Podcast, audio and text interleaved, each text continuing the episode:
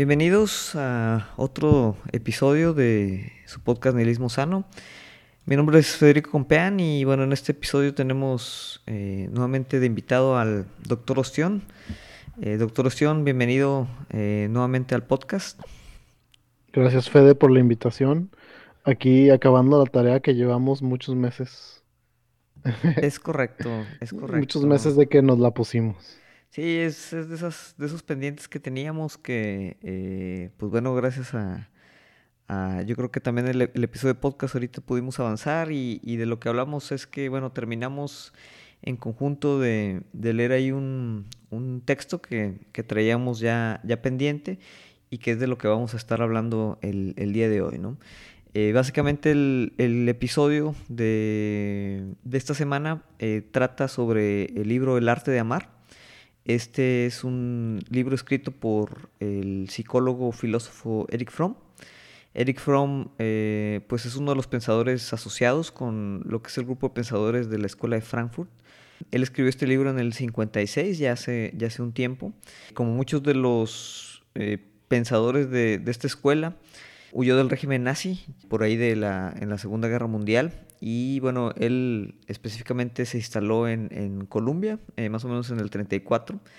Y bueno, pues tuvo una eh, carrera eh, académica muy, muy destacada, otra vez como miembro de estos pensadores de la Escuela de Frankfurt, muy relacionado obviamente con toda la parte pues de la nueva izquierda en, en los, los 50, los 60 Incluso Eric Fromm, no sé si sabías, eh, Ostion, estuvo enseñando un tiempo aquí en la, en la UNAM eh, y viviendo un tiempo aquí en, México. Sí, mi libro sí mencionaba ese, ese, ese detalle, ese McNugget. Es correcto. Yo, yo no sabía, la verdad, digo, yo, y eso que yo me considero, pues digamos ahí medio, medio groupie de, de la escuela de Frankfurt. No sabía que él estuvo aquí prácticamente pues hasta su retiro en el, en el 65. Pero sí, bueno, hoy, hoy no vamos a hablar tanto tal vez de la obra de, Eric Fromm, que eh, hay, hay, muchas cosas ahí de, de, qué hablar, pero nos vamos a centrar pues en, en, uno de sus libros, pues yo creo que es posiblemente el más popular, también posiblemente los más accesibles, que es El arte de amar, ¿no? Este libro, bueno, eh, pues también yo creo que es, es, es, uno de los títulos muy, muy accesibles, es un libro de hecho relativamente corto. Y ahí, pues en general, eh, claramente habla de, del concepto del amor, ¿no? Lo, aborda desde una perspectiva obviamente filosófica, teórica, eh, muy desde el psicoanálisis, que era pues una de las, de las principales este, disciplinas de, de, Eric Fromm. Y eh, pues en este psicoanálisis lo, lo, aborda desde una perspectiva, vamos a llamar neofreudiana, ¿no? ¿Qué quiere decir esto? Que pues utiliza las teorías de Freud para extenderlas pues más allá simplemente de la parte biológica hasta aspectos, digamos, sociales y, culturales, ¿no? Que, va muy de la mano, pues otra vez del, tipo de, disciplina o, de, escuela, ¿no? Que, hacían estos pensadores del grupo de, la escuela de Frankfurt, ¿no? Entonces, pues básicamente, ¿no? Eh, lo que Eric aborda eh, en este libro es tomar el amor eh, como una habilidad, como algo que se entrena, ¿no? distinto tal vez a la mera emoción eufórica, sino pues ver el amor como algo que, se practica, ¿no? Básicamente como, como un arte. Entonces, eh, con lo que me gustaría empezar, eh, Ostión, es, tal vez así de, pues tu primera impresión. O sea, desde antes de empezar a leerlo, ¿no? ¿Qué esperabas tal vez un poquito del libro? Y ya que lo empezaste a leer, cuando lo terminaste, o sea, ¿cuál es tu impresión del texto? Mi, mi, primera impresión es obviamente que aclara desde un, principio, ¿no? Que, que de cierta forma es como, bueno, de hecho mi libro dice Classics of Personal Development. O sea, los, lo están pintando como una, perspectiva de que con esto voy a mejorar, ¿no? Y sí, y en el, y en el, y al inicio del libro sí viene como que la, si tú aquí quieres instrucciones fáciles para mejorarte, no las vas a encontrar. Como que quebró mi impresión inicial de lo que era, porque la verdad no sabía mucho de Eric Fromm ni de este libro. La segunda impresión es que especialmente al principio y, no, y no tanto al final, siento que sí es un libro que está escrito como para su tiempo, ¿no? En los 50, como de familia, eh, la idea de familia, no familia, pero de pareja. Y la segunda parte del libro es donde ya siento yo como que se ve más como que está tocando temas que hoy son súper relevantes en nuestra sociedad. O sea, que tienen que ver con el capitalismo, que tienen que ver con con, la atención que, le ponemos a las cosas y ese tipo de cosas. Entonces como que al principio eh, sentía que era como que ah, se siente que es mucho de los 50, sí, sí, sí siento que estoy leyendo muchos conceptos que, que, con, con los cuales me conecto. Y la segunda parte fue totalmente distinta, donde sí sentí como que esto es relevante hoy. Sí, tiene, tiene mucho esa, esa estructura. Em, y como tú dices, o sea, incluso para, digo, para la gente que tal vez no, no está muy familiarizada con, con, el autor, de dónde viene, cuál es su formación, qué tipo de temas trata, eh, pues sí, o sea, tú ves un libro que se llama El arte de amar, este, de un psicólogo, y pues sí, suena incluso así medio, medio a, a, título de, como de superación personal, ¿no? Así como, como el típico texto de, de no, pues hay que amarse uno mismo y, echarle ganas y, y, trabajar con tu pareja, etcétera, etcétera, ¿no? Eh, y, tiene, yo creo, algo de eso, ¿no? Eh, sin embargo, sí, eh, pues yo creo que lo aborda desde, desde una perspectiva mucho más profunda. Y como tú dices, tiene una parte, ¿no? Que es como la, la, tercera, cuarta parte del libro, creo, donde ya empieza a relacionar, ¿no? Todo lo que explica, hay como un desarrollo, un desarrollo de, de la parte teórica del amor, ahorita lo vamos a explicar y tiene una sección exclusivamente dedicada, como tú dices, al amor y cómo éste se ha desintegrado en la sociedad occidental. ¿no? Entonces, de repente, ¿no? De, de, de, comenzar a abordar como que la, esta parte de, qué es el amor, cómo lo interpreta, obviamente se mete mucho a la parte psicológica del amor, ¿no? Y luego, pues, hace lo que eran eh, buenos haciendo, ¿no? Todos esos pensadores de la Escuela de Frankfurt, que es una crítica social muy fuerte, ¿no? Eh, de, obviamente, pues, esta, esa transición de, del capitalismo que, bueno, ya existía, ¿no? Eh, pero que posterior a la Segunda Guerra Mundial, pues empieza a sufrir una mutación eh, muy, muy interesante y, y, el tema de, del consumismo, ¿no? El individualismo, el neoliberalismo que después llega más adelante en los 70 eh, pues aquí Eric Fromm ya lo veía venir y, y obviamente él, él, lo advierte como pues ciertas características que están desintegrando lo que él considera importante para la práctica del, del amor. Eh, lo que también quería decir es que creo que eh, está estructurado de esa manera porque al principio son muchas definiciones y, demostraciones de lo que él se refiere con diferentes tipos de amor. Entonces ahí, es cuando empieza como que se ve un poco más la estructura de cómo él piensa ciertas cosas y es más en la crítica donde siento que se pone más interesante. Correcto, correcto. Entonces, digo, básicamente para los que no lo han leído, este, em, el, libro está estructurado en, como cuatro partes, cuatro partes de hecho. La primera es una parte muy breve, ¿no? Y, tal vez es la primera que habríamos que tocar, eh, pero ahí pregunta o, desarrolla la tesis de que el amor es un arte, ¿no? Explica ahí un poquito por qué lo piensa así y después tiene una segunda parte en donde hace todo el desarrollo teórico y, divide diferentes tipos de amor, ¿no? O sea, este, este, y es importante recalcarlo, yo creo, no es un libro donde se habla de el amor romántico únicamente, o el amor de pareja, ¿no? Que normalmente es lo que pues estamos acostumbrados a, relacionar cuando hablamos del, amor, sino que pues de hecho él, desarrolla ahí eh, los diferentes tipos de amor, habla del amor fraternal, el amor materno, el amor erótico, el amor a sí mismo e incluso el amor a Dios. Ahorita vamos a explicar también esa parte que es muy interesante. Llega la tercera eh, sección del libro donde habla de toda esta condición de cómo la sociedad capitalista actual eh, pues desintegra de una manera este, eh, el, tema del amor y finaliza con el tema de la práctica. ¿no?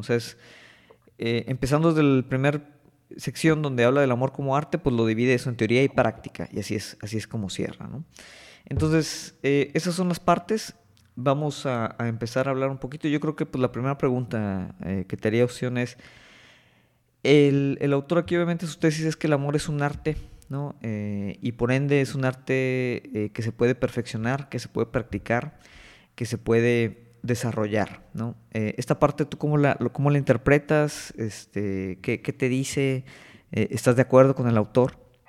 Creo que cuando empiezas a leer estos conceptos sí te, te rompe un poco como todas las ideas que, que tienes. O sea, definir el amor es un concepto súper complicado, difícil. A veces, a veces no, tienes definiciones biológicas del amor, o sea, son hormonas y cosas así. Entonces, te, sí, te, sí, sí me deja como que, no sé, no sé cómo definirlo, pero sí me deja como que una sensación de que es una definición muy diferente del amor, la que él está trabajando. En el tema, en el tema de que si es arte o no, creo que entiendo, ya el haber leído el libro, entiendo a qué se refiere de que lo tienes que trabajar, ¿no? Que no es algo que se da fácilmente, que no se da, que se da espontáneamente, especialmente cuando empieza a definir todos los tipos de amor. Creo que el amor con el que estamos más acostumbrados es el amor que, se nos vende en la televisión y que él hace, él habla de, de, eso, como el amor romántico. Pero pues hay muchos tipos de amor y, todos esos tipos necesitan trabajo y tal vez diferente tipo de trabajo. Entonces, me, me, sí, me, sí, creo que sí estoy de acuerdo en muchas de esas ideas, que el amor se trabaja, el amor es difícil y, y es un, y, que es, y, y, le compro la idea de que el amor es un, es un arte. Sí, sí, digo, yo también estaría en mayor parte de acuerdo. De, de hecho empieza, ¿no? Y, y aquí hay una cita que, que, me parece muy interesante en la que él, él dice, y voy a parafrasear, pero prácticamente lo que indica es que la gente cree que amar es sencillo y que la dificultad se centra en encontrar el objeto para amar, o, sea, sí. o, o para ser amado, o sea, que ese objeto de, de, de, amor, no solo que yo pueda amar, sino que, que me ame a mí, ¿no? Entonces, eso es lo complicado, ¿no? Como que encontrar esa persona, encontrar ese objeto, pero realmente, eh, pues él, él, él, habla de que la, la, la gente en general piensa que pues el expresar amor, ¿no? el enamorarte e, es, es, fácil, ¿no? Sin embargo, como tú dices, pues dices, oye, hay una teoría, hay una práctica del amor, ¿no? Y, y obviamente él le dedica eh, todo un libro a esto porque, pues, eh, Fromm considera eh, el amor un problema existencial, ¿no? Es, es, es, uno de los grandes problemas de la existencia del hombre, que es, pues, el tema de la soledad, ¿no? El tema de, de, de que somos como un tipo de ser incompleto. Eh, entonces, de una otra manera dice, pues, el amor es es lo que el hombre busca para solucionar este, este problema. Y pues no, no, lo busca en un solo lugar, ¿no? Es decir, no, no lo buscas nada más con tu pareja, o no lo buscas nada más con tu familia, o no lo buscas nada más con, con, con la figura o el concepto de Dios, sino que pues el amor, y, y, por eso su tesis es que es un arte, es que pues es una condición misma de la vida, ¿no? Entonces, de una otra manera, pues tú lo buscas, o lo tendrías que buscar eh, con respecto a, al todo, ¿no? O sea, a la vida misma. Y habla obviamente, eh, así como habla pues de, este amor como forma de arte, que hay que practicarlo y todo, pues también de la misma manera habla de, de ciertas condiciones inmaduras del amor, ¿no? O sea, cosas que, que él considera que a veces eh, la sociedad eh, toma en cuenta como amor, pero que son formas, como quien dice, incompletas o inmaduras de, de amar. Por ejemplo, una, una de las que habla al principio es, es, es las uniones simbióticas, especialmente eso lo habla como forma inmadura. Una de ellas, o la más común, es, por ejemplo, la sumisión. O sea, él dice estar sumiso a alguien, pues es una forma de simbiosis, que decir que pues dependen, eh, digamos, las dos personas de la una de la otra, pero es, es, es una forma incompleta, ¿no? De, de amor. Y, y, obviamente, pues la pregunta que surge es decir, bueno, entonces, eh, ¿cuáles son los elementos o qué implicaría, pues, el amor eh, al que Eric Fromm refiere? Y aquí él, él presenta, así de forma muy clara, ¿no? Cuatro, cuatro elementos importantes que él considera son, son como esenciales ¿no? en, el amor, que es la parte de preocupación, la parte de responsabilidad, la parte de respeto y la parte de conocimiento. Primero que menciona es el tema de la preocupación y dice, el, el amor es la preocupación activa por la vida y el crecimiento de lo que amamos. ¿no? Es lo primero, o sea, te tiene que, como quien dice, importar. O sea, sí, sí, y ahí, y eso lo relacionamos más adelante con los conceptos, pero ahí habla que es algo ya fuera de ti. Eso tú tienes que, preocuparte ya activamente, ¿no? Por, por esa otra persona o ese otro, eh, sí, o sea, por esa relación, ¿no? Debe haber un, un, tema de preocupación. Luego relaciona, dice, bueno, eh, además de la preocupación, pues no solo, no solo es que te preocupa, ¿no? Sino que tiene que haber una responsabilidad de estar listo y dispuesto a responder de, obviamente pues esa, esa persona que, que, amamos. O sea, no solo te preocupas, sino como quien dice te ocupas. Y él hace ahí la advertencia, la responsabilidad muchas veces eh, puede degenerar rápidamente en cuestiones de dominación y posesividad, que serían como formas este, inmaduras también ahí de, del amor. Entonces dice, bueno, te preocupas, te responsabilizas y la forma en la que no ejerzas simplemente una, un tipo de dominación sobre tu pareja o sobre eh, tu, tu objeto de amor, tiene que ver con el tercer elemento que es el respeto. Tú respetas o, eres consciente de la individualidad única de la otra persona. No significa temor o sumisa reverencia, este respeto, sino la capacidad que tú tienes de ver a una persona tal cual es, o sea, de ver ese objeto de, del amor como, como ese ente aparte de ti. Entonces, con ello lo, lo respetas y, y, la responsabilidad que ejerces pues es una responsabilidad ya, ya muy consciente. Y ya al final, ¿no? Y, digo, por eso todas están como un poquito interconectadas, pues dice, tú no puedes respetar a algo o a alguien si no lo conoces. Y ahí da un ejemplo que, por ejemplo, eh, yo, yo sí lo vivo a veces en, en, en mis relaciones, ¿no? Dice, cuando, cuando por ejemplo, tu pareja eh, manifiesta su enojo ¿no? por algo o su frustración por algo, eh, si tú conoces a, a, la persona, pues puede que sepas que esa manifestación de enojo tenga que ver con, con muchos otros factores más que el factor superficial de lo que lo, lo hizo enojar cuando habla de conocimiento, habla de eso. O sea, no habla de, que si sabes cuál es su color favorito, o que, o que cuál es su película que más le gusta, o, o si le gusta más las pizzas que los tacos. No, no, no. O sea, lo que habla de conocer es que tú entiendas, obviamente, o, o te esfuerces por entender, pues cuáles son todas las cuestiones que tiene esta persona que pueden hacer que reaccione como reacciona a ciertas circunstancias, ¿no? Entonces, pues estos cuatro elementos, ¿no? Preocupación, responsabilidad, respeto y conocimiento, pues son como quien dice interdependientes. Entonces, no, sé, eh, ahí te preguntaba eh, esa parte, si, si, tú sientes que hay alguno tal vez más importante que otro, eh, en tus relaciones de, de, pareja, por ejemplo, sientes que estos elementos existen, eh, sientes que, que, se trabajan bien, o sea, ¿cómo, cómo ves esta, esta tesis que tiene aquí From? Creo que el, también me has preguntado de cuál, cuál como que se me hizo más interesante eh, y creo que es la del conocimiento. Especialmente, y tal vez ahí como que adelantándome, una de las partes más interesantes del libro es lo del eh, amor a uno mismo, ¿no? Entonces que el conocimiento no es solo conocer a tu pareja, conocer a tu a la gente que te ama, es conocerte a ti mismo. Y, y, creo que fue eso, eso fue el elemento que más me interesó. De cierta manera, de, de entre los cuatro, el que, el que menos había, había contemplado. Sí. De los otros tres, como que sí, sí siento que tienen ese tipo de lógica, pero el, como que lo, los conceptos del, de conocimiento con el que tratas se me hicieron mucho más interesantes. Sí, sí, es, es, es, una parte, yo creo que por eso también lo, con eso ancla como que eh, esos elementos porque, digo, ya que lo lees, como muchas de las cosas del libro, ¿no? O sea, ya que lo lees es como muy obvio, pero... Pero From pues va más allá de simplemente como que darte la receta, ¿no? O sea, no, no, no, no es de que, no, estos son los cuatro elementos de la relación perfecta y cosas de ese estilo. O sea, sino que eh, él obviamente da una explicación de cada uno de ellos que como tú dices, más adelante lo, lo, lo refuerza cuando hablan los diferentes tipos de amor. Y, y, y si quieres pasamos esa parte, ¿no? Eh, aquí, básicamente, en, en, esta segunda parte, lo que quiere hacer Fromm es pues, definir la parte teórica, ¿no? Es decir, eh, en ese mismo sentido vamos a entender el amor, ¿no? Sus diferentes manifestaciones, cómo, cómo se presenta. Y, y, y, y digo, en, en, todo momento hace, por ejemplo, relaciones de, del amor infantil o el amor inmaduro con, con el amor más maduro, ¿no? Un, un ejemplo que da es por ejemplo, un, una, un, síntoma del amor infantil es, es cuando yo amo porque alguien me ama, o sea, amo como en reciprocidad. Y dice, el amor maduro es como al revés, ¿no? O sea, me aman porque yo amo. Y vuelve al, al tema que yo creo que es una de las tesis centrales, que, que el amor, y eso lo voy a citar, dice, no es esencialmente una relación con una persona específica, que es como a veces lo entendemos. Es una actitud, una orientación del carácter.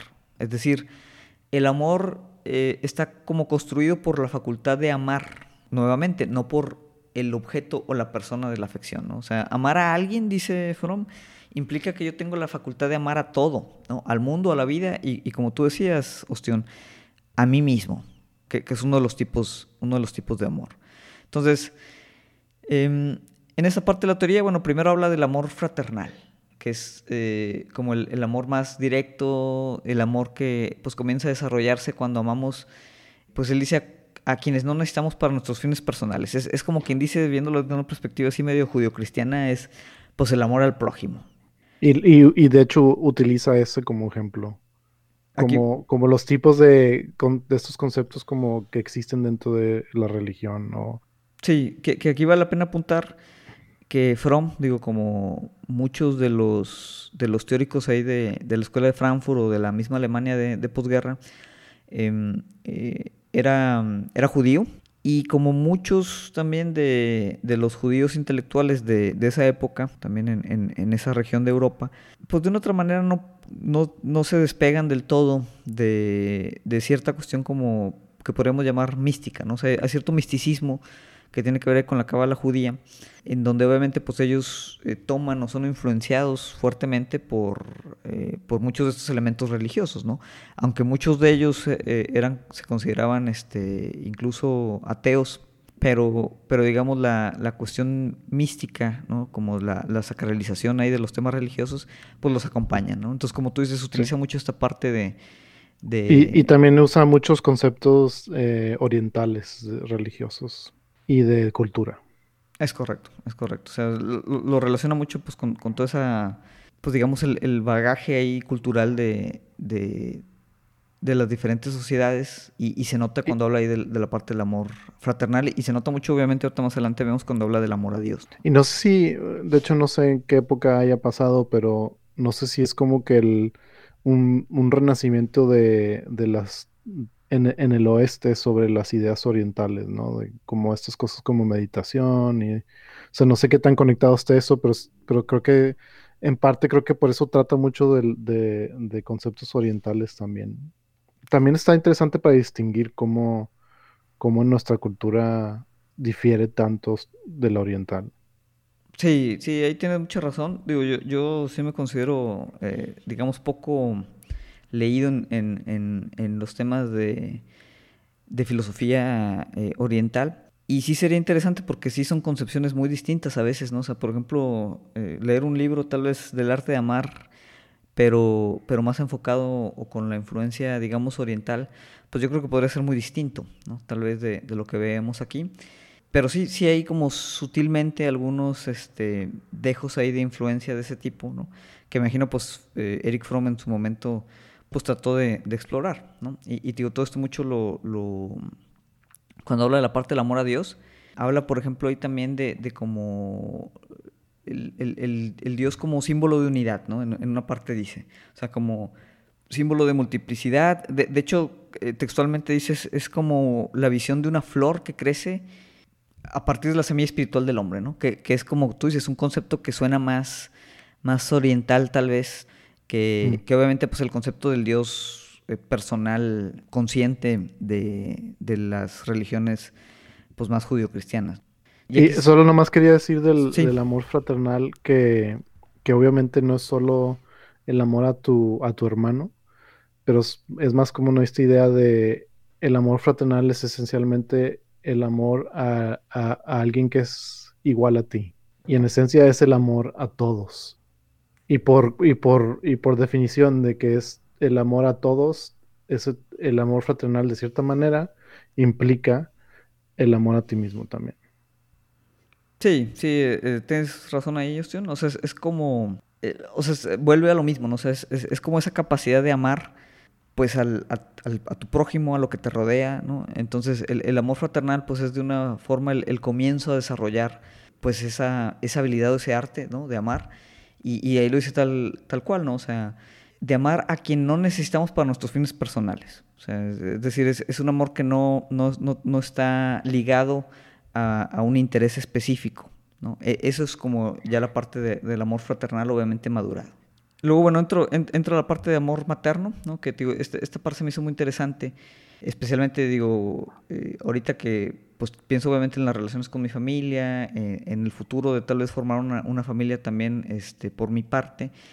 Y habla de, pues el amor materno al final, pues es como que es, esta imagen también que nos da la sociedad de, pues este amor incondicional, ¿no? Es decir, eh, nosotros generalmente vemos como el amor de madre como la, forma más pura de amor, ¿no? es, un amor que no se no se compromete. No se puede ganar. No, se, puede, ganar. Eh, o sea, que ya está dado. Eh, es como una, de hecho, de cierta forma, tú como alguien que recibe ese amor maternal, eh, de cierta manera, ahí un poco, rompe un poco con la idea de que el amor es trabajo, ¿no? Porque es, es, el, el, el, creo que de todos los que habla, el, amor con, que tú no puedes hacer nada por, para influenciar ese amor. Te va, y se va mucho más allá sobre las religiones y el tipo de Dios conectado al amor eh, maternal. Sí, e, eso también está interesante y tiene que ver con lo que mencionas de, de las diferentes culturas. Porque sí, o sea, habla, tiene su sección de amor materno, pero en la parte de amor a Dios lo retoma, ¿no? Y como tú dices, eh, ahí dice, eh, en, en, las religiones judio-cristianas, por ejemplo, el amor a Dios, pues es un amor patriarcal, ¿no? O sea, por ejemplo, Dios Padre, ¿no? La figura esta de, de, de Dios es, pues la figura esta de, del hombre anciano, sabio, Em, eh, que cómo te ganas el amor del padre, ¿no? Y esto obviamente es muy freudiano también, pues te lo ganas a través de, obediencia y a través de cumplimiento, ¿no? El, amor del padre se tiene que ganar, ¿no? No, no, no, no, está como que dado. Y como tú dices, lo, contrasta con el amor de la madre, que, que, como bien decías, no se puede obtener en el sentido de que o está ahí o no. O sea, tu madre o te ama o no te ama, pero, pero no, no, no, no lo puedes ganar, o en el mismo sentido no lo podrías incluso perder. Pero pues obviamente ese, ese amor de madre, ¿no? Relacionado con la parte del amor a Dios, pues es más como un, un, eh, un amor de madre ya en, las religiones, eh, por ejemplo, orientales, que, que tienen una influencia, pues eso, más, más de, la, de la colectividad de Dios como naturaleza, por ejemplo, ¿no? Entonces, ahí también hace esos, esos contrastes, ¿no? Y, y, creo que es el único donde dice un ejemplo judeocristiano es el, creo que el calvinismo, donde, donde la idea es un poco de que tus acciones no importan. O sea, no sé si sea el, si recuerdo bien, de como que tu destino ya está definido. Dios te ama o no te ama, no depende de ti. Tú solo tienes que tener fe de que sí te ama. Es correcto. Pero ahí es como que tiene un concepto más matriarcal ese amor. Sí, sí, sí. tiene mucha relación, ¿no? Sin embargo, y a mí lo que se me hizo muy interesante es, es eh, cuando hace también los, los otros contrastes, ¿no? Y dice que, eh, y, en esa parte, y también refiriendo obviamente ahí a, cuestiones eh, religiosas, dice, pues el amor de, de, madre, ¿sabes? Como la tierra prometida, ¿no? Obviamente hay, hay, mucho, hay elementos de semiótica, ¿no? donde dice, la tierra prometida, pues es esa tierra que da leche y miel, donde, donde leche es como, pues el sustento, y miel es obviamente pues la, la, parte del placer, la dulzura, ¿no? Y, y, ahí es donde habla de, o contrasta con, con, otros tipos o otras condiciones del amor de madre, que no es perfecto, ¿no? Y, y puede ser pues también un, un, amor inmaduro, ¿no? Y puede ser también un amor que, que eh, se desvía de, de, lo que podríamos considerar como el arte de amar. Y dice, hay madres que, que no dan leche y miel, ¿no? O sea, que, que, simplemente dan amor eh, en el sentido del sustento, pero no en la parte de, la, de, esa, de esa dulzura. ¿Por qué? Porque otra vez vuelve a lo mismo. O sea, el amor al ser una capacidad o una facultad que tenemos de amar a todo, ¿no? Si la madre no tiene esa capacidad, dice, pues, eh, o, o, si la tiene, es, es, igual de contagioso, ¿no? es decir, el, el, el, hijo se contagia tanto del amor de la madre a la vida como de la ansiedad que ella pueda tener, ¿no? Eh, entonces dice, o sea, el amor de madre a veces es un amor que tiene que simplemente ver con la supervivencia, ¿no? O sea, con, con pues que dependemos de la madre para vivir y para el sustento, pero en, en su condición, eh, ahora sí, completa o madura, pues tendría que ser el amor completo hacia la vida. Eh, y, y, menciona también la parte que tú, que tú relacionabas hace un momento, ¿no? Dice, el amor materno también puede ser muy narcisista, porque a veces la madre misma eh, puede, como quien dice, observar o sentir que, que pues su hijo es, es simplemente otra parte de, de, ella misma y ese amor, ¿no? que parece ser puro, incondicional y todo, pues puede ser simplemente un reflejo de, de, de un, un, amor mal orientado hacia la, hacia la figura misma de, la madre, ¿no? Entonces, y creo que sí, ahí viene el elemento muy importante de que el amor de la madre es también poder dejar a, a, a sus hijos que se vayan, ¿no? Amarlos, aunque la, en algún punto de su vida lo, la van a dejar. Es, es correcto. Que, que, ahí sería como ese, ese quiebre, ¿no? O sea, hay, hay, madres que no pueden hacer ese, que no pueden soltar esa parte. Y ahí, pues Fromm dice, bueno, ahí es, es, es un tipo obviamente de, como de neurosis, ¿no? Hablando en, en temas de psicología, eh, y, pero ahí es, pues ese amor es, es más narcisista que, que en su condición pues completa y de, de, de amor. Eh, ahí, quería hacer nada más un apunte de lo que decía yo de antes de que está escrito para los 1950. Yo estoy tomando el amor maternal como algo abstracto. como lo define él. Y lo digo abstracto en el aspecto de que un hombre puede demostrar amor maternal. O sea, el amor maternal no es solo de las mujeres. Pero, eh, pero Eric Fromm no lo define nunca de esa manera. Y de hecho sí, por la impresión que me dio leerlos, él sí define el amor maternal definitivamente como algo que le pertenece a la madre y, no al padre. Creo que hace unos apuntes ahí más, eh, un poco después, donde el amor, donde, donde dice que el, el, padre tiene que hacer el amor maternal porque, porque él ve que la madre no lo está haciendo. Y ahí es cuando digo, cuando tiene como que una definición muy, muy como que 1950 de lo que es una familia, ¿no? Eh, y también vienen otros apuntes más adelante, pero yo lo yo tomo esos conceptos como de manera abstracta, que se llame maternal, no lo tomo a que sea solo de la madre. No, y ese es un ah. apunte muy, muy interesante, eh, Ostión, porque eh, tiene, tiene razón. Y, obviamente, digo, no hay que olvidar que, que, al final eh, mucho de lo que él deriva en estas explicaciones teóricas, otra vez, es, tiene pues fuerte influencia freudiana. En ese sentido, obviamente, hay un, o sea, la familia nuclear, ¿no? Mamá, papá, este, y, el, hijo, pues es como un, triángulo ahí conceptual en el que se ancla mucha de, esta teoría del psicoanálisis. Pero como mencionábamos, em, eh, en, esta tendencia neofreudiana, eh, yo creo que es correcta la interpretación o la lectura que tú haces, porque em, básicamente lo que, lo que hace mucho de eh, Fromm, ¿no? que tal vez no lo hace explícitamente, pero es de esa parte que es como muy biológica en Freud, digo, muy, pues eso, un poquito anticuada tal vez, de de sus tiempos, ¿no? From lo trata de, como que tú dices, llevarlo a un nivel más conceptual, ¿no? O sea, sacar más como la cuestión de las relaciones sociales y culturales que implican la parte eh, materna, la parte paterna, o incluso la, parte masculina o la parte femenina. Y, aunque tal vez específicamente no lo apunta en esta sección, sí hay una parte en donde habla de, eh, también, ¿no? Pues en los 50, ¿no? Que, habla de la relación del hombre y la mujer pero sí apunta ahí, ¿no? Como tú dices, que, esta relación de hombre y mujer es más una relación conceptual de lo masculino y lo femenino.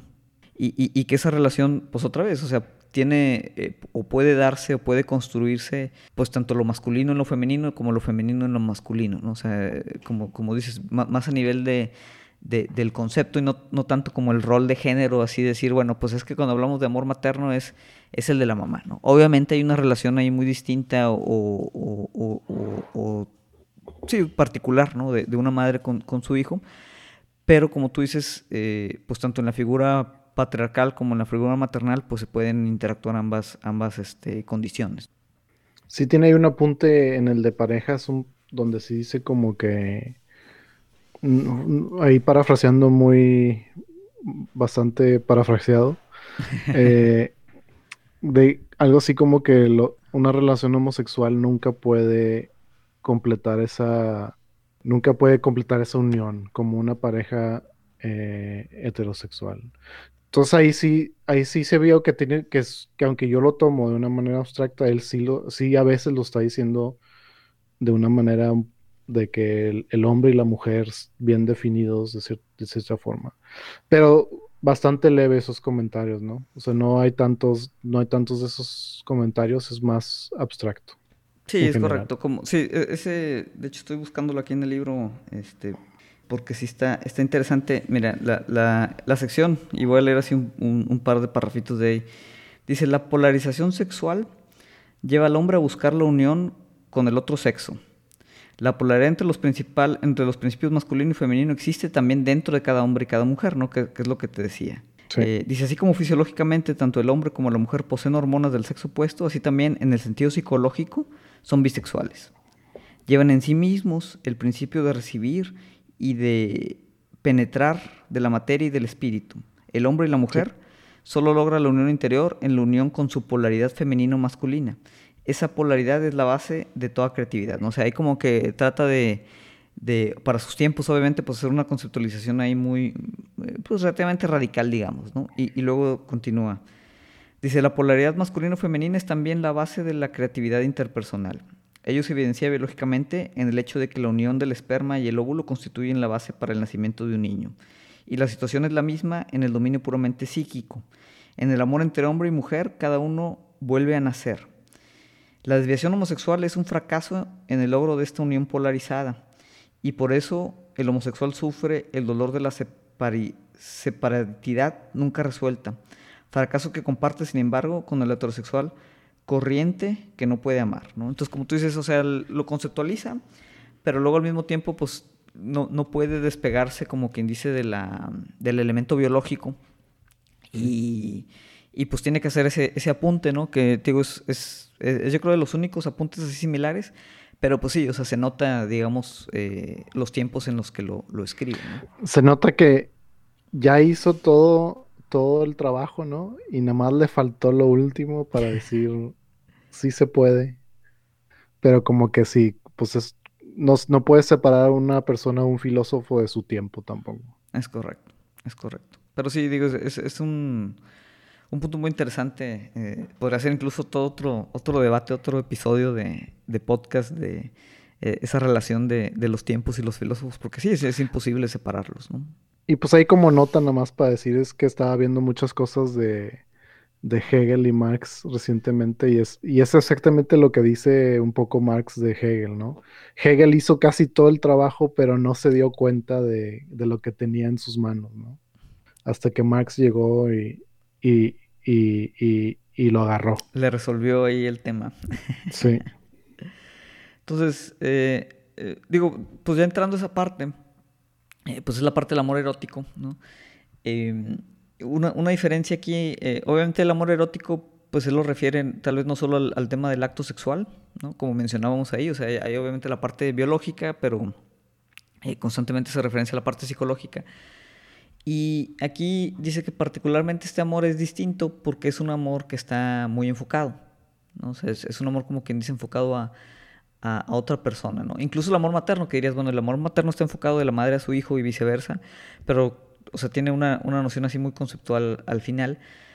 Pero aquí, pues sí, dice, el amor erótico sí es amor, tiene una premisa y dice amar desde la esencia del ser y vivenciar a la otra persona en la esencia de su ser. Entonces aquí otra vez vuelve a, algo que tenía que ver con los cuatro elementos del amor. O sea, él, habla de que amar a otra persona es amar otra vez desde la esencia de, que podemos vivir e identificar la esencia de la otra persona, ¿no? O sea, es decir, el amor se, se vive como quien dice fuera de nosotros mismos a través de nuestra capacidad de ver al otro, ¿no? de, de, tomarlo como persona, como conciencia individual, como, como un, un, ente ¿no? que, que merece eh, o, o, tiene esa capacidad de amar como la tenemos nosotros.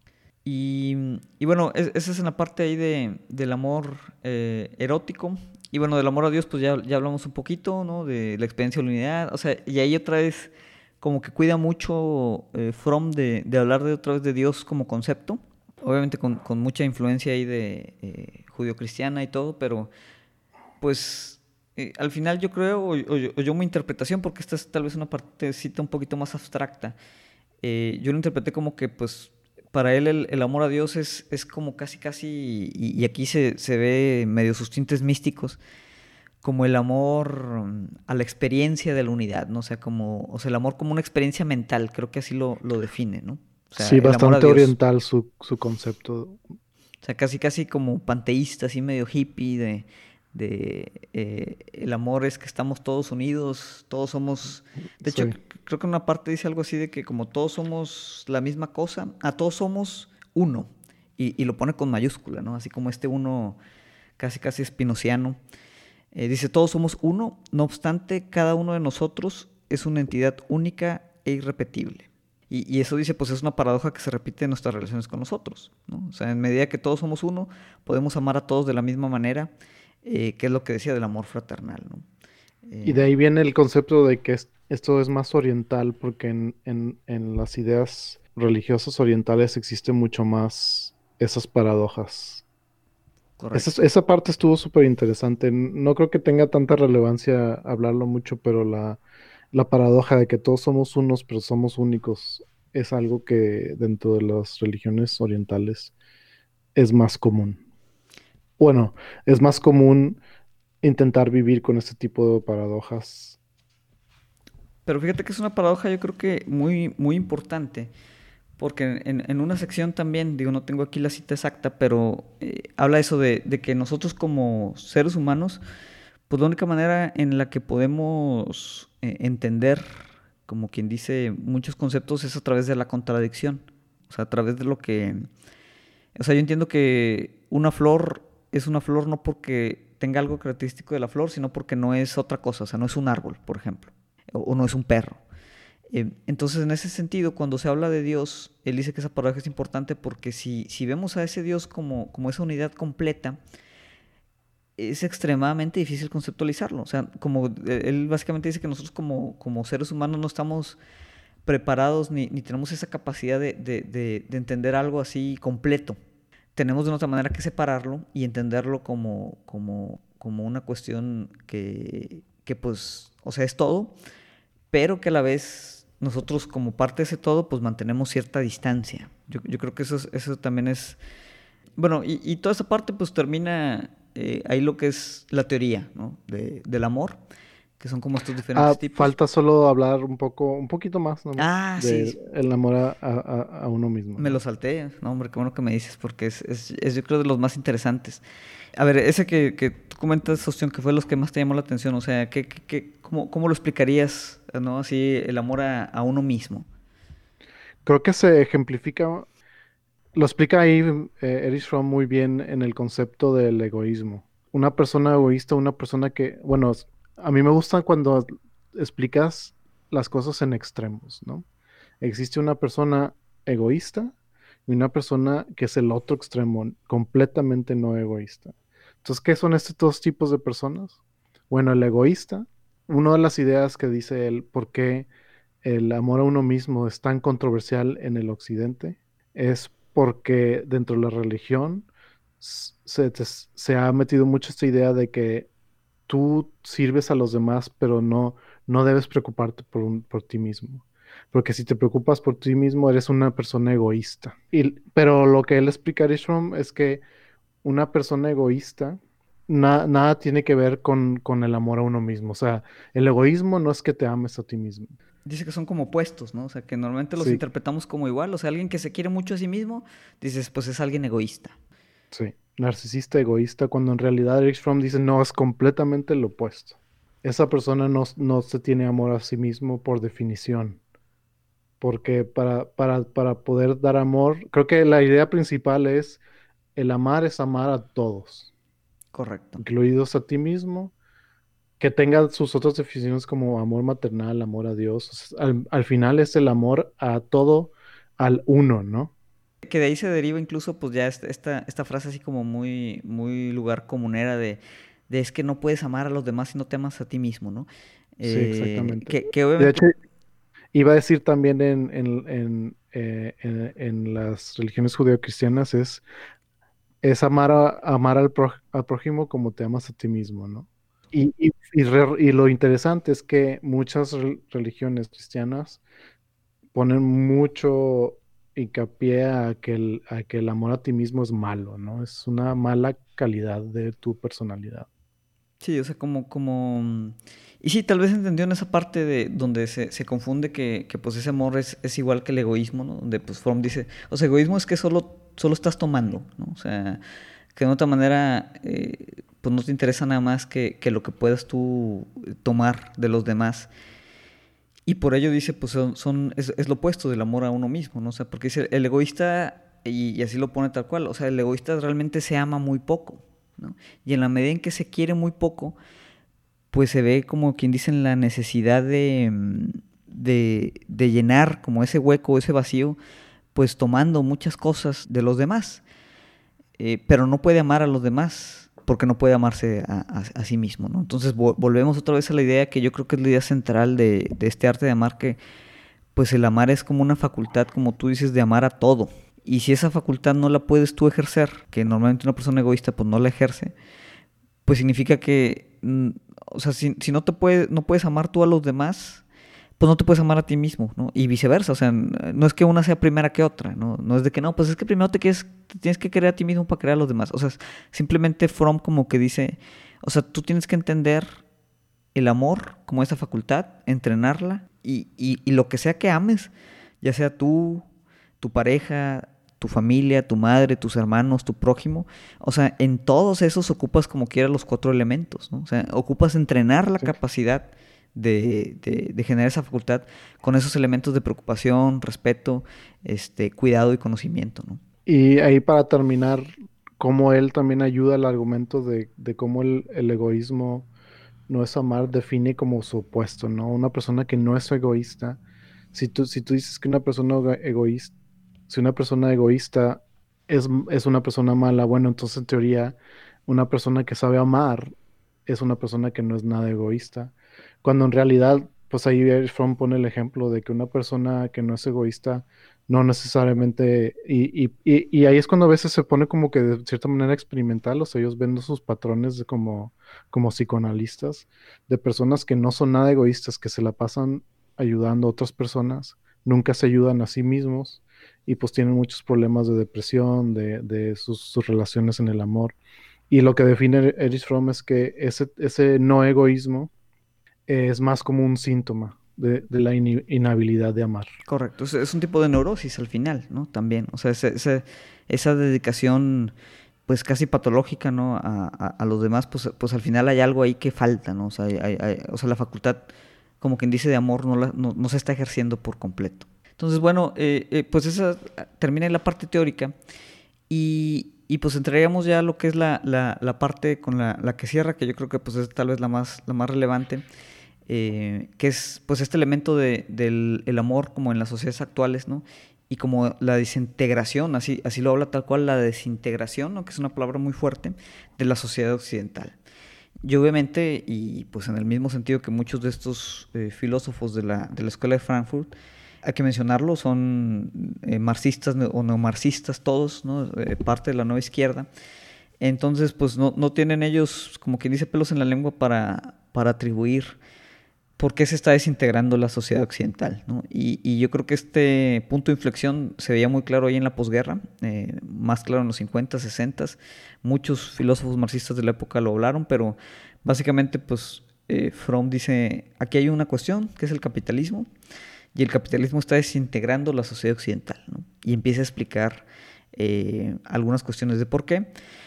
Pero obviamente pues el primer síntoma, la primera relación dice pues el tema es que el mercado como tal, pues es el regulador, o sea, como ente abstracto, de todas las, relaciones económicas y por ende tiende a regular también todas las relaciones sociales. Si el mercado es el que regula las relaciones sociales, ¿qué es lo que ocupa el mercado para florecer? Pues ocupa de una forma estandarización y consumo. Pero que al mismo tiempo la gente se sienta independiente, ¿no? Eh, sienta que está ejerciendo como su poder individual. Entonces, pues es lo que observa, ¿no? y ya lo observa en los 50 y ahorita pues yo creo que la crítica sigue siendo igual o más válida. Dice, el hombre moderno pues se, se, enajena de sí mismo, ¿no? Que, que, es un poquito el tema marxista también de alienación. Y básicamente lo que habla ¿no? es que en esa alienación pues nosotros como, como individuos nos hemos transformado en casi casi en una cosa, en un, en un artículo. Y cuando somos una cosa o un artículo, la única forma de experimentar nuestras fuerzas vitales es como pues una inversión eh, eh, sobre, sobre lo que nos traería mayor beneficio sobre las condiciones del mercado. Entonces, el amor también caería dentro de estas relaciones, entonces tenemos que ver el amor como quien dice casi casi como una transacción eh, económica. Y, así es como empieza a hablar de esta parte de desintegración de la sociedad occidental. Así de, así de fuerte, ¿no? Entonces, en esta sección hay opción que tú comentabas que pues es la que sí se te hizo tal vez más actual. Eh, no, no, sé qué, elementos o qué puntos tal vez te llamaron ahí más la atención. Hay, hay bastantes. Eh, hay una en especial que era como abstraer el amor en términos del tiempo. De que eh, creo que también hablábamos en otro podcast sobre, sobre la idea que, que viene mucho ahorita pues del oriente, de la meditación, de intentar vivir en el momento. Entonces el, amor en este mundo occidental, transaccional, también se vuelve un amor ya imaginado. Imaginado del pasado, imaginado del futuro. Bueno, ahí como metemos la idea del fantasma ¿cómo se llamaba el fantasma? De la jauntología de Mark De la jauntología, exactamente. de tener como que esa idea de que, ah, me acuerdo cuando en ese día nos, nos amábamos mucho, cuando tal vez en el presente no hubo, no, no, no, hubo ninguna señal de que ahí había amor pero como que es como que esta idea de que ya no vives en el presente, vives en, el futuro imaginado, creado por, por, el consumo, por, la televisión, por todo, o te la pasas pensando en, amor en el pasado, que tal vez era falso, ¿no? Entonces, como que eso, eso se, me, se me hizo uno de los conceptos más interesantes eh, dentro de este capítulo. Sí, no, no, sí, sí es clave eh, y como tú dices, lo, podemos relacionar con, muchos otros pensadores. Y a mí también se me hizo, yo hice igual ese apunte, ¿no? O sea, donde habla como de la, pues eso, de la fantasía, eh, del amor como fantasía, que es algo muy típico de, pues otra vez ahorita cómo se vende, eh, no solo el amor, o sea, cómo, cómo te venden ahorita cualquier cosa, ¿no? O sea, ahorita te venden ya las cosas pues no como un artículo que te va a servir para algo, sino casi casi como una experiencia de, vida. Y esto lo relaciono, Ostion, y, por eso hacía el, apunte, con algo de que hablaba yo en el episodio pasado, que era la social espectáculo. O sea, que también esa, la social espectáculo pues lo escribe esta, eh, este Guy Debord, pues también más o menos por estas, por estas fechas, ¿no? En, en, en los 60 y, como tú dices, ese amor como fantasía, ¿no? Que nunca está presente, nunca está en el momento, siempre está en el futuro o en el pasado. Y tiene mucho que ver eh, ahorita con todas esas memorias anticipadas que generamos a veces en las, en las redes sociales, que van creando como esta realidad espectacular del amor. Entonces, si tú te pones a ver, por ejemplo, de, una típica pareja así muy, muy enamorada en términos de redes sociales, ¿no? Eh, te pones a ver el timeline, ¿no? Este, o, sus, sus álbumes de Facebook, pues de repente ves toda esa serie de fotos, ¿no? Eh, de sus viajes, de su boda, eh, de cuando se embarazaron, etcétera, etcétera. Y ves toda esta colección así como de imágenes que, de una otra manera, pues, son las que regulan, ¿no? La, relación social que tenemos con estas personas. Y, es eso, o sea, es, una gran realidad espectacular que como tú dices, eso no, no implica, o sea, tal vez nunca lo vivimos eh, en el momento y, y, no hay manera de saber, pues, si ese amor es, es una fantasía, pero tal cual como, como lo es, o sea, una ficción, ¿no? O sea, que no existió nunca, que simplemente pues se, espectacularizó a través de esas imágenes o de esas memorias, eh, tanto del pasado o, memorias anticipadas de un futuro que, que, quién sabe si vaya a llegar a pasar. Y, y, ahí, que estás haciendo otros apuntes, ahí también me recordó la idea de que, de, de que el hombre moderno está muy cercano a a lo que dice Aldous Huxley en su novela Brave New World, donde estamos como que de cierta, manera, de cierta manera como que felices, bien, estamos de cierta manera estables. Bueno, no, no todos estamos estables, pero Mucho, mucha gente en el mundo está bastante estable, pero como que todo es un, todo es un poco superficial, incluso el eh, eh, la vida erótica es un poco superficial y, y, y, nada más para ir conectarlo con otras ideas, eh, no sé si, si conozcas un libro que se llama Amusing Ourselves to Death. Sí, o sea, sí, no lo he leído, pero este sí me suena bastante. la premisa es también que, que el mundo de algo Huxley es el que es en el que vivimos ahorita, donde estamos tan entretenidos que nos deja de importar la vida política o, nos deja de importar eh, todo lo que pasa a nuestro alrededor y en este caso lo conecto más como, como con el libro del arte de amar, pues nos deja de importar el arte de amar. Sí, estamos perpetuamente distraídos. Exactamente. Y, de hecho eso viene en el concepto de cómo la solución a estos problemas lo, nos retoma, que es uno de ellos es la concentración. Correcto. Sí, que, que, ya, o sea, habla obviamente de todos estos síntomas en la parte de la desintegración eh, de la sociedad eh, y el amor. Y luego, cuando, como tú dices, habla de la práctica del amor, eh, pues habla de, de, maneras en las que, ya, si ya entendimos la teoría, bueno, ahora sí cómo lo practicamos, ¿no? Cómo lo ponemos en, en, en perspectiva. Y, y, una de las cuestiones es esa, ¿no? Em, de, de la parte de concentración que tal vez, digo, antes, antes de saltar esa parte, nada más retomando algunas ideas que se me hicieron interesantes de... de... Bueno, nada más para no dejar ir esta última idea que también tenía que quería decir, es que ahí es cuando yo digo que tiene mucha relevancia, relevancia el mundo actual, así como el libro de Neil Postman, Amusing Ourselves to Death, era, hablaba mucho más de la televisión. Eric Fromm habla un poco también de como eh, eh, escapismo, tiene unas ideas ahí de escapismo que también me gustaría discutir contigo, especialmente relacionado a los videojuegos, pero ninguno de los dos vivió en el mundo en el que vivimos ahorita, donde tenemos el Internet, donde tenemos una gran cantidad de videojuegos, de televisión, de todo. O sea, tenemos un nivel de distracción todavía más, eh, más fuerte que lo que podrían haber imaginado. Sí, donde eh, tal cual, ¿no? O sea, podrías estar cinco horas en Facebook eh, fácilmente, ¿no? O sea, como que dice, evadiéndote de, de, cualquier otra cosa, o sea, perpetuamente distraído. Y, muchas veces así estamos. Sí, o sea, yo, yo puedo hacer eso en Wikipedia. Deja tu Facebook.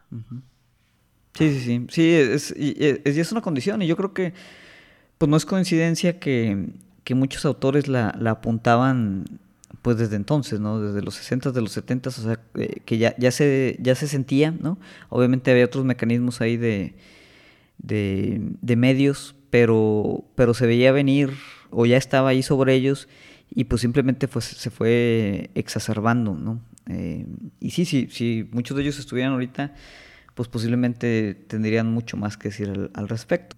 Y sí, bueno, digo, así nomás muy rápido, en, esa parte donde habla de la desintegración, pues también habla de ciertas condiciones de, cómo este amor se presenta pues en esta sociedad que se está, como quien dice, desintegrando, ¿no? Por, todas estas cuestiones. Habla de una parte, me parece muy interesante, de, que la relación típica, ¿no? Eh, en, en este como presente capitalista occidental es una relación donde las personas siguen siendo extrañas toda su vida.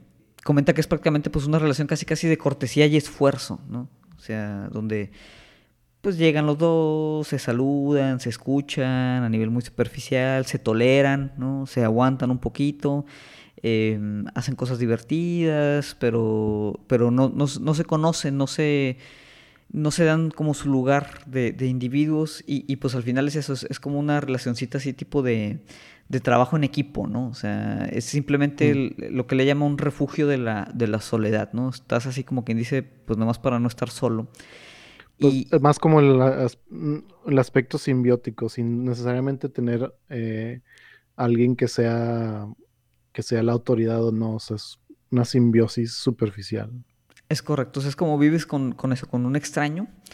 Eh, y, y dices, es una de las formas de desintegración del amor, ¿no? O sea, y habla también de otra que es eh, también muy actual, que, el amor se, confunde o se le atribuye prácticamente todo el peso al, tema de la satisfacción sexual, que pues es tal vez el, acto más eh, directo y, y, pues de una otra manera más superficial a veces, ¿no? Con el que podríamos medir una relación amorosa, ¿no?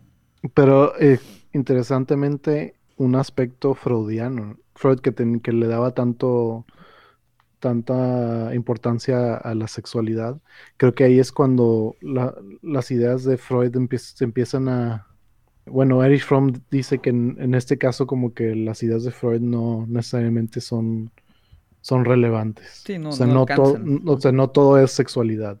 Y se puede ser muy sexual sin necesariamente amar. Entonces, eh, de hecho, sí, pues él, lo ve así como un, un factor de típico de un síntoma de esta desintegración del amor eh, habla también de, los amores neuróticos, eh, donde permanecemos eh, otra vez pues en esta como inmadurez de la capacidad de amar, pues ligado siempre a la figura progenitora, ¿no? O sea, como que haciendo estas proyecciones, tratando de buscar pues la figura paterna, la figura materna en, nuestras relaciones sentimentales, que también pues es, es un síntoma, digamos, de esta desintegración. El amor como fantasía, ya lo hablábamos, ¿no? Que nunca, nunca está presente, este, siempre, siempre está o, atrás o adelante. Y también habla de los mecanismos proyectivos, ¿no? Eh, que era como pues, el tema de evadirse los problemas propios y proyectarlos, eh, por ejemplo, en la pareja. Y habla de varios, varios de, esos temas, ¿no? pero de, que, eso es muy típico, o sea, que nuestros defectos pues los, los tratamos de, ver eh, o, corregir en, en, los demás. Me gustó mucho ahí eh, la idea de que dos personas con los mismos defectos culpan a la otra y quieren corregir a la otra persona y, y, y, acaban ninguno de los dos corrigiendo nada.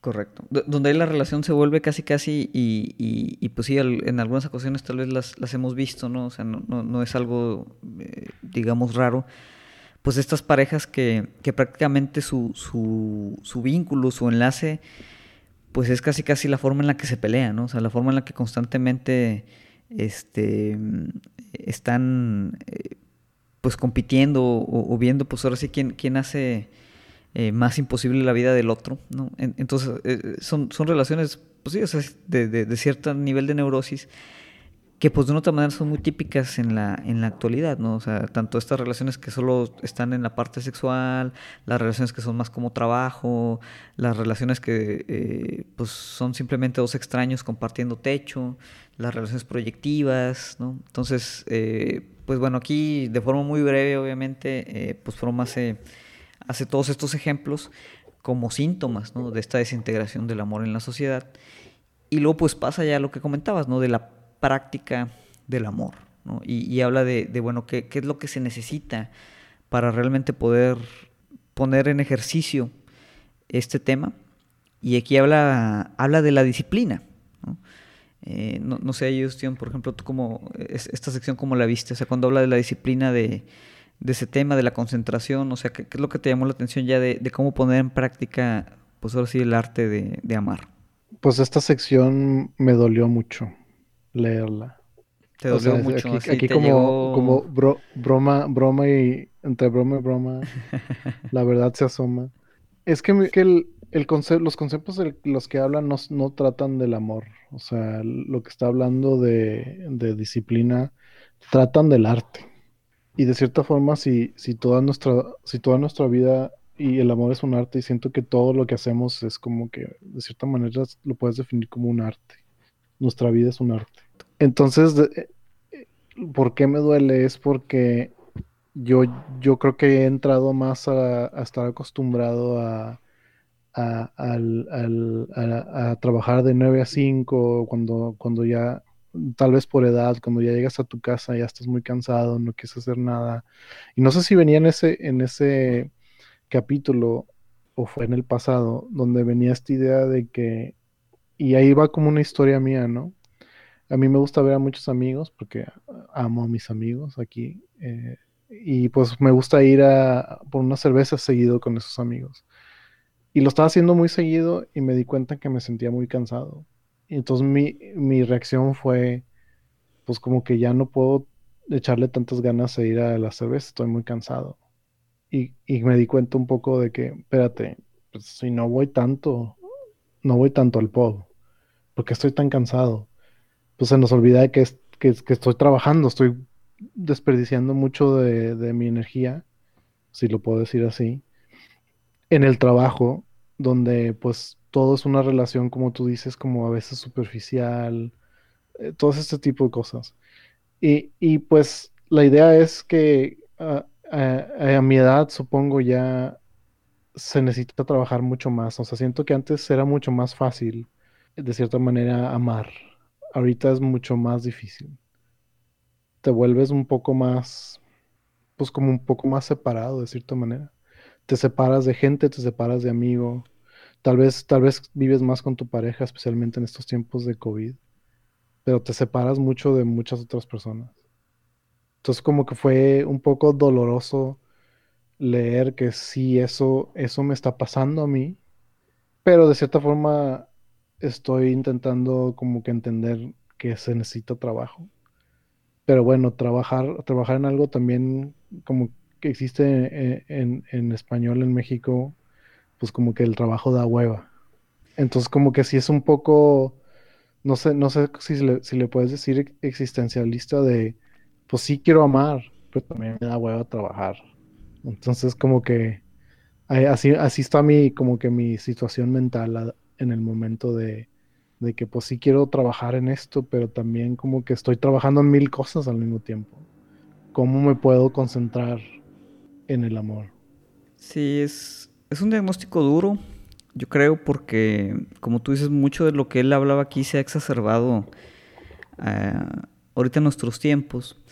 Y, y de hecho sí lo explica, ¿no? O sea, dice, la práctica del amor requiere disciplina. Em, pero no es la disciplina eh, tal vez que estamos acostumbrados en el trabajo. Y, esa disciplina que nos demanda el trabajo es precisamente una de las, de las situaciones por las que se vuelve muy difícil em, practicar el amor, ¿no? Porque es tal cual como lo, explicas. Eh, él así lo, habla, dice, el, como el hombre moderno no está tan, tan concentrado en la disciplina del trabajo, que, cada vez eh, pues ha exigido más de nosotros. Eh, por ejemplo, en, estos tiempos de COVID, eh, tanto la gente que pues tiene que seguir yendo a trabajar a pesar de los riesgos fuertes que hay de salud, pues tiene que hacer esos riesgos para el trabajo. Pero, por ejemplo, no puede tomar esos riesgos para su recreo personal. Es decir, aunque tal vez es, digamos, menos peligroso, vamos a llamarle, eh, que tú salgas al, parque con tu familia, ¿no? al aire libre, a divertirte el fin de semana, que, ir a trabajar. Tú como trabajador, otra vez, como teniendo el trabajo como siempre, siempre adelante de todo, pues se, espera que, que, tú te arriesgues más, ¿no? Cuando tienes que tomar el transporte público e ir a tu, a tu centro de trabajo, a, a, que tú pues vayas a ese paseo en el parque, ¿no? Y si haces el paseo en el parque, pues de una otra manera es como una cuestión de indisciplina a ese trabajo, a pesar de que tal vez es, menos arriesgado eh, que te puedas contagiar de, COVID, ¿no? Entonces, igual, ¿no? Los que estamos eh, o tenemos ahorita la ventaja de trabajar desde casa, pues también ahorita con, esta situación, eh, pues se van borrando, ¿no? Esas, esas fronteras en las que pues ya no sabes dónde empieza o dónde termina el día de trabajo eh, o, bajo qué circunstancias terminaría. De forma que pues toda esa disciplina que tiene que ver con esa concentración del trabajo, pues al momento, o sea, como un acto de rebeldía casi inconsciente, ¿no? En tu vida personal, eh, pues eres una persona difusa, ¿no? Porque ya estás cansado, ¿no? De, vivir como que en ese cuadro disciplinario, eh, esa, gestión, pues en términos filosóficos, biopolítica, ¿no? De, de tu vida, ¿no? O sea, el concepto de la disciplina y cómo lo define ahí es, es precisamente, e, es yo. O sea, me describió a mí. Me describió a mí, estoy cansado cuando llego a mi casa. El, acto de ser disciplinado en las cosas que a mí me gustan es, no me gusta porque es, como que este concepto de autoridad, como dice él, eh, tengo una rebeldía a la autoridad. O, sea, es lo interesante, tienes esa rebeldía a la autoridad fuera del trabajo fuera la, fuera la, una rebeldía la disciplina fuera del trabajo. Y siento que eso es algo muy interesante de, de que a veces pues, le ponemos mucha energía a una cosa y, y, y, pues la energía no es infinita, ¿no? Tienes, si tú, si tú trabajas mucho eh, en, tu, en tu trabajo, no vas a tener esa energía para poder eh, fomentar ese arte del amar. Entonces, de cierta manera, tienes que tener la disciplina para decir, aunque quiero, aunque quiera ser flojo el día de hoy, tengo que hacer algo. Sí, es correcto. Y, es bien difícil porque como tú dices, la rebeldía de la que habla, pues es una rebeldía que, pues sí, hacemos en nuestro tiempo libre, ¿no? O sea, sobre, sobre esta figura abstracta de la, de, la autoridad del trabajo. De forma que, pues también nuestros tiempos libres están como quien dice configurados, ¿no? Por el trabajo mismo. Eh, y, hay una cita ahí que también a mí me, llamó mucho la atención o me, habló muy directo, que es donde dice que el hombre moderno piensa que pierde algo de tiempo cuando no actúa con rapidez. Hablando de que pues obviamente el amor requiere cuidado, requiere paciencia. Eh, dice, sin embargo, a pesar de que actúa con rapidez el hombre moderno, pues no sabe qué hacer con el tiempo que gana, salvo matarlo. ¿no? Entonces... 100%. o sea, ahí también como que Ahí es cuando te digo que, de que, pues sí, súper relevante. Todos esos conceptos ahorita están, se han llevado a un nivel súper fuerte, ¿no? O sea, la, rapidez, y te lo, te lo pongo ahí, no sé si lo habías pensado. O sea, la rapidez de tener tu atención en el, en el chat de WhatsApp, en lo que está pasando en el internet, como que si alguien te mensajea, como que tu, tu atención está en que es que le quiero contestar bien rápido sea, yo interpreté eso, ese tipo de cosas, aunque yo sé que no es lo que describía él, pero sí como parte de nuestro problema del mundo moderno. E, este, esta facilidad de tener satisfacción y conectividad es una manera, es una unión falsa, ¿no? El, el chat de WhatsApp o algo así. Es como que eh, es uno de los problemas actuales.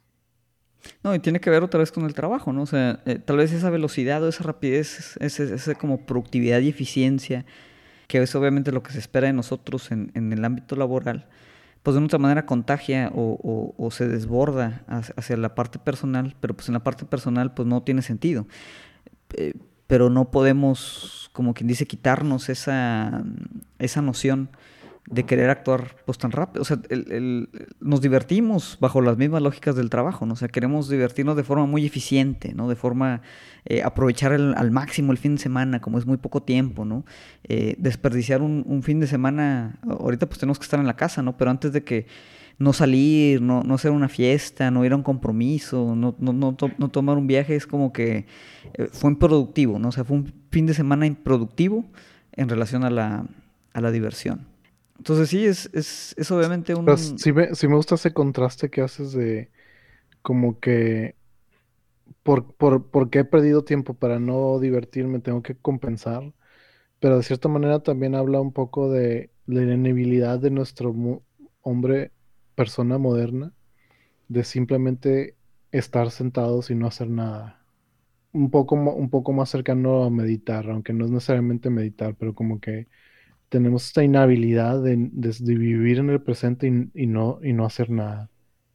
Y creo que también está mucho ahorita con lo de COVID de, ser productivos, aunque, aunque ser productivo en, tu, en tu hobby, ¿no? O en, lo que haces en tu tiempo. O sea, hay un, hay un empuje súper fuerte de presión social de ser productivo con tu tiempo que tú tienes tiempo libre. Sí, sí, y Va, va conectado con lo de la rapidez. Correcto. Que tienes que, pues ahorita estás encerrado, tienes que leer mil libros, aprender un idioma, escribir otro ¿Qué hiciste? ¿Qué hiciste este, este, tiempo que tuviste libre por fin? Pues no, no necesitas, no necesitas hacer nada. Sí, es, es, y sí, o sea, digo, como muchos de estos temas pues acaban a veces ahí un, un poquito baja, y, pero pues esa es la cuestión, o sea, al final, eh, ya para concluir, From dice, pues la disciplina que necesitas para amar es concentración y paciencia, ¿no? Es una disciplina que otra vez tiene que venir de una voluntad, ¿no? O sea, no, no de una autoridad, sino de una, voluntad propia, ¿no? Entonces, el gran reto, ¿no? Como tú dices, Ostión, es cómo encuentro yo esa voluntad mía para decir, para esto que realmente es lo que importa, sí tengo que ser disciplinado, ¿no? Exactamente. Y, y, por eso, o sea, la conclusión es esa, ¿no? O sea, la gente capaz de amar en la actualidad son la excepción porque la misma circunstancia ¿no? que él habla de, esta desintegración de la sociedad occidental, pues es lo que hace que sea cada vez más difícil. Sin embargo, la invitación que él hace, y, yo creo que con eso me quedaría, es, decir, el amor es, es como que el, polo, el polo opuesto del narcisismo, ¿no? O sea, es tener la capacidad de, de, detenerte y ver a la gente y las cosas tal y como son, ¿no? O sea, es, e, es lo que tú dices, o sea, la habilidad de concentrarme, ¿no? Y, y, aunque cada vez es más difícil, este, yo creo que todavía es posible. Eh, hay, momentos en los que eh, yo creo que se, se, ha logrado o lo podemos lograr ¿no? Eh, en ese fin de semana. Y aunque es difícil ¿no? escapar a todas estas dinámicas que explicamos, pues yo creo que aquí lo pone claro, ¿no? O sea, hay que hacerlo. Y, y, al final, y, y, con esta cerraría yo mi comentario para que tal vez también tú nos dieras ahí tus, tus conclusiones, Ostión pues la tesis está directa, ¿no? Eh, dice, la sociedad debe organizarse en tal forma que la naturaleza social y amorosa del hombre no esté separada de su existencia social, sino que se una a ella. Es decir, tenemos que pensar una forma de organizarnos como sociedad para que nuestra naturaleza de, amor pues no esté separado de, de, la forma en la que está estructurada la sociedad, ¿no? O como es ahorita. O sea, prácticamente ahorita como todo lo que hacemos, como estamos estructurados o organizados, pues van en contra de todo lo que necesitamos para entrenar esta capacidad de, o esta facultad de amar. Mi, no, sé si ahí también hiciste el último concepto de, obviamente, concentración, pero lo último era la paciencia, ¿no? Esto tarda, esto va, va a ser trabajo, vas a ir poco a poco mejorando, igual y vas a ir, vas a ir peor, vas, se va a poner mal algunos días, o sea, no, no siempre vas, vas mejorando, pero la paciencia es necesaria en cualquier arte. Y creo que eso falta mucho también en este mundo actual, paciencia. todo, todo lo queremos tener inmediatamente cuando todo toma trabajo, todo lo que vale la pena toma trabajo. Es tal vez te deja en un lugar eh, incómodo por mucho tiempo, pero eventualmente eh, pues su valor se va a notar. Pues bueno, Ostión, yo creo que con esa, esa nota nos, nos despediríamos. Este, te agradezco eh, nuevamente que hayas participado aquí conmigo en, este espacio. Em, no sé si quieras dar algún mensaje ya final de, de despedida. Sí, pues ahí como con un concepto de, de video gamer, pero ahí como que todos necesitamos necesitamos un poco de get good en el arte de amar. Correcto. Sí, sí, sí. Es, aunque nos moramos mil veces. Eh, aunque nos moramos mil veces, hay que, hay que seguir intentando. Correcto. Pues muchas gracias, Ostión. Eh, muchas gracias a todos los que nos escucharon esta semana. Este fue su podcast Nihilismo Sano. Mi nombre es Federico Compeán. Eh, les recuerdo, digo, nos pueden encontrar directamente en nuestra, en nuestra página web, en fcompean.com slash nihilismo guion sano o directamente fcompea.com. También estamos eh, como nihilismo sano en, Facebook. Este podcast lo pueden acceder eh, pues igual desde las principales plataformas, Google, Apple, eh, Spotify. Y si hubiera alguna sugerencia de, de, tema, algún mensaje, alguna inquietud, pues no duden en escribirnos directamente a la página de Facebook o puede ser directamente a mi correo federico.compean.gmail.com por eh, la semana de hoy nos, nos despedimos y pues muchas gracias nuevamente.